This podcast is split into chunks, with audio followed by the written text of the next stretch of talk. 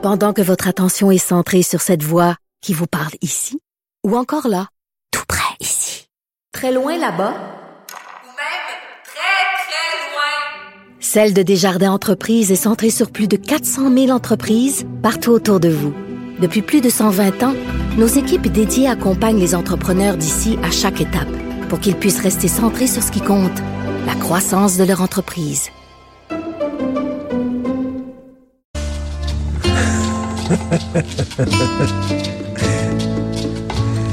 Très bon, ça. Buena Vista Social Club. Et quand on a entendu ces tunes-là pour la première fois, ça a été tellement un choc incroyable. Euh, de la musique cubaine pour euh, accueillir mon ami le politologue Christian Dufour. Christian qui arrive d'un tout inclus à Cuba et qui a encore son bracelet, parce qu'habituellement, quand tu pars du tout inclus, tu demandes à ce qu'il coupe. Tu as encore ton bracelet tout inclus. Pourquoi? Pour, pour garder encore Ben, un c'est ça, peu ça de fait cette énergie-là. Bon, au début, je l'avais oublié, on l'oublie. Tout à coup, j'ai dit, j'ai le bracelet. J'ai dit, je vais le garder parce que ça me rappelle un peu les vacances. Puis là, je me suis dit, le Québec, c'est un tout inclus quelque part. Hein? On est des contribuables, on paye pour les services. Fait que là, j'ai quasiment le goût de le garder quelques semaines. Puis si à un moment donné, je vais aller dans des services publics, puis ça traîne trop, je vais montrer mon bracelet. C'est le nouveau bracelet du gouvernement du Québec. Là, soyez, donnez-moi des services, faites-moi pas attendre à l'urgence. Mais quelle bonne idée! Hein? Trouve pas? Quelle bonne C'est un idée! tout inclus, hein? On a droit à bien des choses ici. Alors, quand tu es, accepté citoyen et tout ça, québécois, on te donne un bracelet, puis Ouais. après ça, tu montes ça. C'est ça. Puis je disais, ta, ta chronique de ce matin que j'ai trouvé drôle, comme souvent, euh, tu, tu es drôle parce que, évidemment, tu parles euh, du Québec, des cliniques euh, sans rendez-vous. Il faut demander un rendez-vous. Et, et- et moi, j'ai une hypothèse. C'est à quel point je peux être très, très positif. Même il y a des gens que je trouve que je dépasse les bords. Je me demande si, quelque part, quand on nous parle des heures d'attente dans les urgences, tout ça, si c'est pas exagéré. C'est pas des faux chiffres qui circulent et que quelque part, est-ce qu'il n'y a pas une stratégie du ministère de la Santé et du gouvernement pour qu'on fasse de la prévention? Autrement dit, on sait bien qu'au Québec, il faut pas tomber malade. Moi, là, c'est mon obsession. Il faut pas tomber malade. Il faut pas que tu ailles à l'urgence. Parce que tu sais que tu es à l'urgence, tu, pas- tu passes trois, trois jours là. Est-ce qu'elle pourrait pas être, dans mon, dans mon esprit positif, une façon indirecte d'envoyer le message aux Québécois, là, tombez pas malade. Mais tu trouves c'est mais hein? c'est de la théorie du complot, ça? Oui, oui, mais tu en vieillissant, des fois, on dirait que je deviens comme un peu paranoïaque. mais qu'en disant, effectivement, mais écoute, c'est vrai c'est vrai qu'on gens- on veut pas tomber malade, mais... mais je- Ben, au, je- au Québec, au, au- au Québec là, les gens vont à l'urgence pour n'importe quoi. Ouais. Pour n'importe quoi. Tu as un paper cut, là, tu, te, tu te coupes là, avec une feuille de papier, tu vas à l'urgence.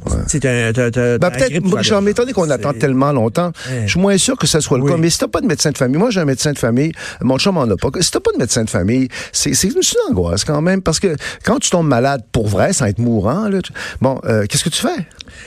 Je t'ai-tu raconté cette histoire-là? J'attendais, je, je vais faire mon épicerie, j'attends en caisse, puis euh, la, la- la télévision là, avec les gagnants de l'Auto-Québec. Ouais.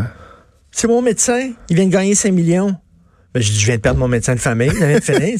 Effectivement, là, il est en train de prendre sa pré-retraite, là, puis lui, euh, il va aller pêcher, qui me dit, puis tout ça. Puis là, je perds mon médecin de famille. Il a gagné 5 millions. Déjà qu'il était riche, il était millionnaire. t'as perdu ton Mais- médecin. Ah, je pensais, je Oui. pensais que, que- qu'il faisait tirer une place à l'urgence dans attente. Bien, ça, ça pourrait être bon. Écoute, je veux avant. Faut être mon sérieux Dieu, un peu, il y a- là, faut être sérieux un Tellement peu. de choses. Écoute, penses-tu, penses-tu dans ta boule de cristal qu'on va peut-être assister à un changement de régime en Iran? Tu sais, des fois, ça prend un point de bascule. Regarde, rappelle-toi le mur euh, de Berlin en Ouais. 89. Des gens sortent, vont sur le mur, voient que les soldats sont un peu débordés. Ça les encourage à sortir encore plus. Et là, l'histoire bascule. Fou! Penses-tu qu'on va, on va assister à ça? Écoute, euh, peut-être. Quand un régime devient très décrépit, il suffit de pas grand-chose pour qu'il s'effondre. Il y a aussi le, euh, euh, le pape Jean-Paul II hein, qui avait dit aux Polonais n'ayez pas peur à un moment euh, crucial. Et ce qui est intéressant, parce que j'écoutais ton invité précédent dans sa discussion avec toi, l'initiative de Trump, en fait, d'assassiner le, le- le- le général Qassem Soleimani, bon, qu'on a beaucoup critiqué, comme bien les initiatives de Trump, elle n'était pas totalement folle au départ. Moi, non. moi, je trouve qu'il y a des impulsions qui peuvent se défendre, même si je trouve que la façon dont il le fait, c'est pas très sage. Mais on peut se demander si Trump n'a pas été aidé par, en fait, euh, euh, le fait qu'on a abattu Ben le oui. Boeing. Donc, autrement dit, le régime Ça iranien- joue, là, ça joue dans, ça, dans ça joue, c'est ça. C'est que dans un premier temps, je trouve qu'il y avait une solidarité nationale en Iran. On peut le comprendre. C'est comme l'Iran qui était attaqué. On tuait un de ses héros nationaux. Sauf que là, le régime a fait tout de suite, à un moment crucial, une erreur qu'il n'aurait pas dû faire. Or, l'Iran, et là-dessus, je, te- je- je te tire la pipe, c'est pas la Corée du Nord. C'est une société qui est plus complexe que, que ça. Il y a une classe moyenne. Le régime est décrépit et vieilli. Donc, je suis pas en train de dire que le, le régime va s'effondrer, mais c'est quand même facile fascinant de voir que ça a enclenché quelque chose. et rendons à César ce qui appartient à César. Ça peut, en fait, euh, on peut prétendre que c'est lié quand même à, à, à, à Donald Trump. Mais souvent, en Occident, euh, on, dit ah le régime est tombé, on est content, mais là c'est le début. Là. Après ça, c'est qui va remplacer? On l'a vu en Libye, c'est le foutu bordel depuis que Kadhafi est pas là, même à un point tel qu'on est en train de s'ennuyer de Kadhafi. Tu as raison. Cela dit, euh, l'Iran, c'est pas la Libye, c'est pas la Corée du Nord. Faut pas oublier qu'avant la révolution islamique, à l'époque du Shah, bon, qui avait ses, défauts là, et puis euh, il y avait une police répressive, c'est une société quand même qui était développée, qui se développait, qui était proche de l'Occident. Il y a une classe moyenne en Iran. Mm. Il y a des espaces de liberté en, Iran. Donc, si le régime s'effondre, je dirais que euh, ils sont moins dans une situation, si tu veux, de vide euh, qu'en Libye ou dans d'autres sociétés où il n'y a pas de, tradition démocratique euh, du tout, où il n'y a pas d'espace de liberté. Écoute, est-ce qu'on en demande trop à l'école? C'est une question que je me pose parce que là, bon, le cours d'éthique culturelle religieuse, on a tiré à la plug, puis il n'y a personne qui braille. Mais là, on va remplacer. Tu lis pas le devoir, Richard. Ah, tu oui, lis pas le devoir ce matin. Ça, dans le devoir, ça braille. Michel Seymour et d'autres. Hein? Ça s'ennuie de ce cours-là. Ah, Voyons donc. Alors là, on va remplacer ça par un cours où on parlera de participation citoyenne et démocratie, d'éco-citoyenneté, de développement de soi, de relations interpersonnelles, d'éthique, de culture des sociétés, de citoyenneté numérique, d'éducation juridique et d'éducation de la sexualité. T'as une minute, c'est un Christy de fourre-tout, là. À un moment donné, l'école, la géographie, l'histoire, le français, les maths, ça, on peut-tu revenir aux essentiels, aux bases académiques? Là, on en demande trop, là. Je suis totalement d'accord avec toi. C'est comme ça au Québec, on a tout pris besoin d'une religion. En fait. On a balancé le catholicisme par de, le subar. Le cours éthique et culture religieuse, c'était comme la nouvelle religion postmoderne.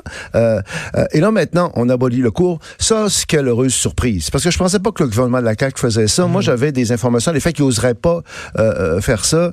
Bon débarras. Écoute, moi, j'avais interviewé Jean-François Roberge au Franc-Tireur, puis il m'a dit, on ne touchera pas au cours d'éthique et culture religieuse. Je me l'avais dit. Ah, ça, c'est encourageant. Je, je veux dire, et ça, je trouve ça plus important personnellement que la loi sur la laïcité. Hein. Je, tiens euh, euh, à, le dire, même si la loi sur la laïcité, c'est devenu un symbole identitaire politique euh, majeur. Quant à moi, moi, je l'abolirais, point à la ligne, et puis je recommencerai à enseigner le français au Québec. Parce que je trouve que quand j'ai enseigné à l'ENAP au niveau de la maîtrise, à un moment donné, je m'étais dit, on n'enseigne plus le français au Québec. Parce qu'ils sont au niveau de la maîtrise, ils sont pas capables de produire dans la grande majorité des cas, et souvent, euh, euh c'était vraiment des Québécois de souche qui étaient de même, parce que quand tu avais des Québécois, des, des, des, étudiants issus de l'étranger, ils avaient un meilleur français, ils font, ils font des fautes à toutes les phrases. Donc, euh, il faudrait peut-être enseigner d'autres choses, enseigner des faits, des réalités. Parce que là, je voyais ce matin dans un journal ou hier, que là, il y a un représentant autochtone qui se pointe au portillon en disant, dans le nouveau ah, cours, là, faudrait parler des Autochtones. On ah. s'entend-tu qu'il veut pas qu'on parle objectivement des Autochtones qui étaient pas des saints? Il veut qu'on fasse les louanges des Autochtones. Et là, il y a tout évidemment des lobbies, il y a des professeurs qui travaillaient avant. Et, Robert, j'ai dit, on va laisser une place à la religion et vont, on, va euh, constituer autre chose. J'ai hâte de suivre ça parce qu'on peut se retrouver, si on est pessimiste, avec une nouvelle mouture aussi peu acceptable ben que l'ancienne mouture. L'éco-citoyenneté, comment être euh, recyclé, le gaspillage la vertu. Moi, je suis capable, la vertu, la vertu, la vertu. Les relations interpersonnelles et le développement de C'est une religion. La citoyenneté numérique, comment protéger tes données personnelles, comment aller sur Facebook, comment l'éducation juridique, c'est quoi une cour d'appel, c'est quoi une cour suprême, l'éducation de la sexualité. À un moment donné, là, l'école, les parents ont un rôle à jouer aussi. Là, non, je, je te rejoins là-dessus. Je trouve que le rôle de l'école, c'est... On dompe tout dans le cours de l'école. Je sais que, je peux avoir l'air un, peu ancien là-dessus, mais, mais je persiste et signe. Le rôle de l'école, c'est avant tout de transmettre des connaissances, puis de préparer en, fait euh, euh, les, euh, les enfants à la vie qui les attend, et non pas à leur faire la morale, la nouvelle morale vertueuse qui a tendance à, s'imposer. Les parents peuvent le faire, les, il y a un tas d'autres organismes eh qui peuvent faire ça. Mais cela dit, soyons positif, là, tu sais, je suis positif, ils, ont, ils ont décidé quand même de, de, de tasser ce, ce, ce cours-là, et j'espère que, moi j'aimerais qu'on l'abolisse carrément, mais c'est peut-être pas réaliste parce qu'il y, y a des professeurs qui veulent continuer à enseigner, il y a des syndicats, il y a des lobbies.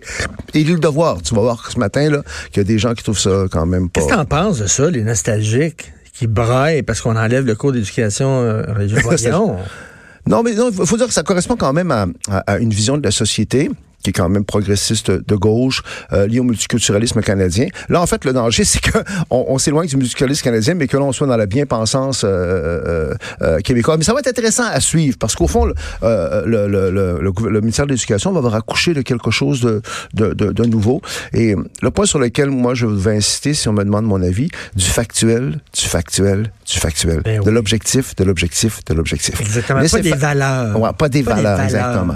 Hein, de dire, enseigner aux enfants ce qui existe, le réel qui va les, les, les attendre. Écoute, on a déjà parlé de ton frère qui tripait sur la monarchie, qui est un Ouais, ami ouais. à moi, qui tripait sa monarchie. Est-ce que, est-ce que c'est un peu, euh, est-ce que toi t'avais ça un peu toi aussi Ben un oui, puis dans, mon livre, euh, le- pouvoir québécois menacé, en fait, euh, je, je, je souligne les aspects positifs des systèmes parlementaires de type britannique. Euh, mais- L'Assemblée nationale du Québec, c'est une des plus vieilles assemblées de type Westminster au, au monde. Nos institutions sont totalement d'origine britannique et je les défends. Quelque part, je suis un conservateur britannique dans ma tête. Mais là, là, c'est trop. Parce que là, Harry, là, hey, ça va faire. Je- moi, je n'en suis pas. euh, Autant je défends, le- si la dynamique des institutions britanniques. C'est un archaïsme, évidemment, que la reine d'Angleterre soit encore la reine du Canada. Là. Puis si on pouvait se débarrasser oui. de ça, ça personne ne pleurait. Mais là, mon gars, là, Harry, qui est probablement le Andrew de la nouvelle génération. Tu sais, le prince Andrew, là, tu sais, le, le Oui. beau boss. Avant Andrew, il était beau beau comme Harry, hein. Ah oui. Tout le monde l'aimait comme Harry, puis il a une vie un petit peu bizarre. Donc, euh, là, Il le- était très olé olé. ah, très, très olé, olé. voit, Donc, voit. Harry, dans un premier temps, d'ailleurs, il était un peu olé olé. Mais en tout cas, ne, ne- ne- présumons pas de l'avenir. Euh, sauf que, là, là, il va avoir le beurre et l'argent du beurre. Ben oui. Il va s'éloigner de la monarchie, mais on va voir. Il veut garder le titre puis il veut garder Je l'argent. suis pas sûr que la reine va lui laisser le titre d'Altesse royale. Mais là, à un moment donné, c'est parce que si ça te tente pas de faire la job, je te l'enlève le titre. Là. Exactement.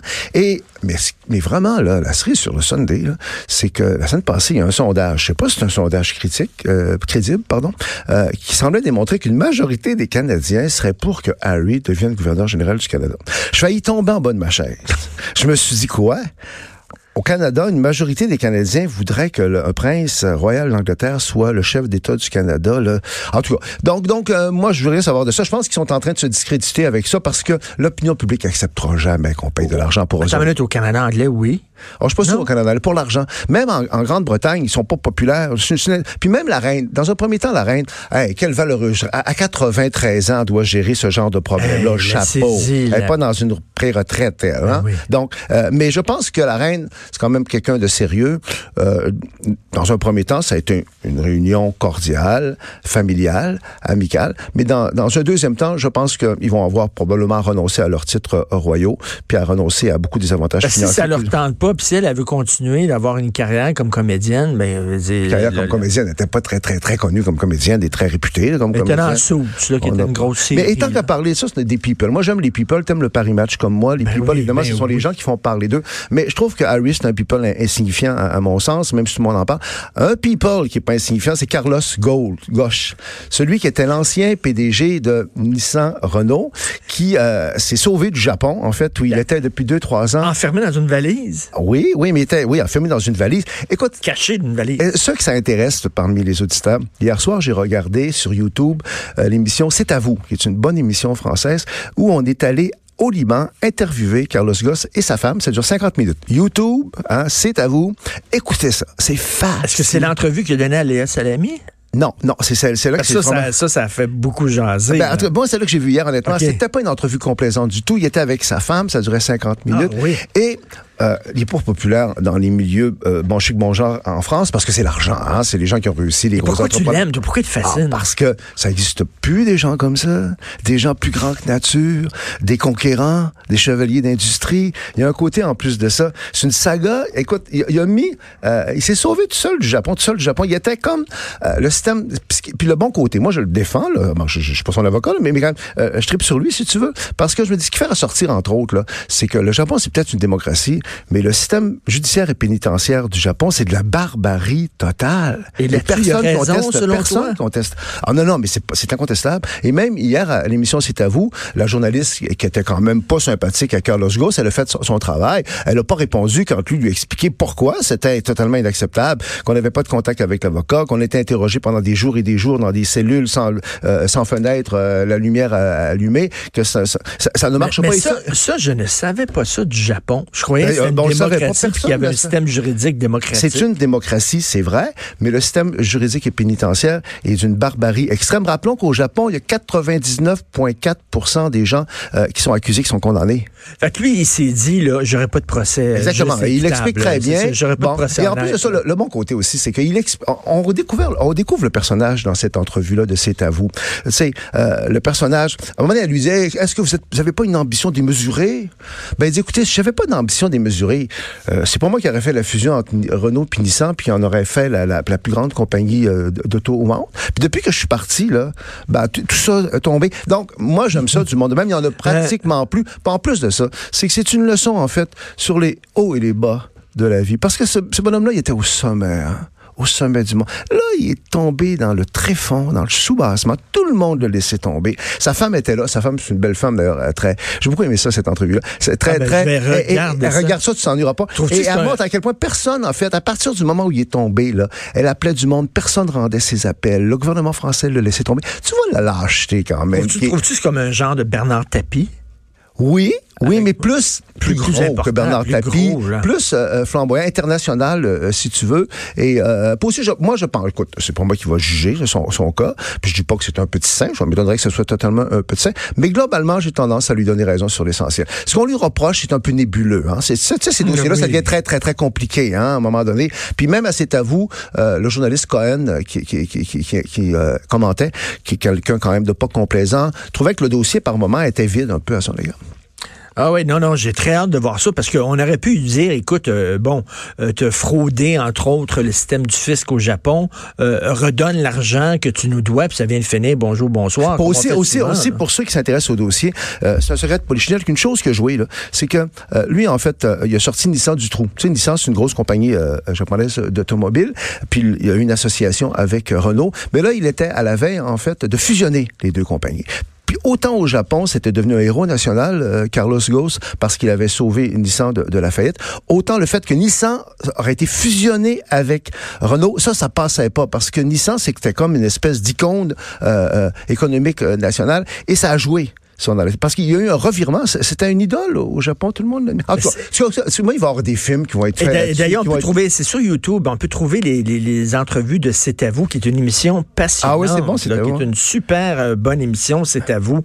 Donc, on peut écouter ça. On voyait d'ailleurs ton, ton, ton ami Frédéric Becbédé Bec- cette semaine qui revenait sur l'affaire Maznev. Hein? Oui. Hein? Mais tu sais, Bec Bédé, là, il, a il il s'est fait sacrer dehors de France Inter. Ben oui. Parce que, euh, as-tu vu la chronique qui était Oui, faite? oui, oui, il oui. il s'est saoulé la gueule toute la nuit. Ouais. Il est arrivé le matin, il y a une chronique euh, le matin à l'émission France Inter. Il est arrivé complètement paf. Il avait rien à dire.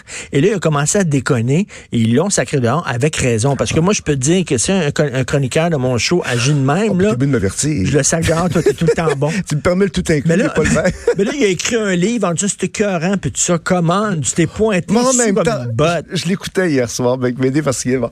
Et en même temps, c'est un personnage, tu sais, Bec BD. Hein? Ah ouais. Et il trouve toujours le moyen d'essayer de s'en sortir par sa nonchalance, son Oui. élégant. Puis on l'a un peu... euh, puis elle lui a dit, euh, écoutez, vous étiez membre du jury qui a donné le prix Renaudot il y a juste cinq ans à Maznev. Il dit, écoutez, c'est toujours à moi qu'on pose ces questions-là. Je n'étais pas le seul membre, on était six. Mais il a admis quand même que c'était pas le meilleur coup de sa carrière. Ben, mettons, c'était pas le meilleur coup de sa carrière. Toujours un plaisir de te déjà parler. fini.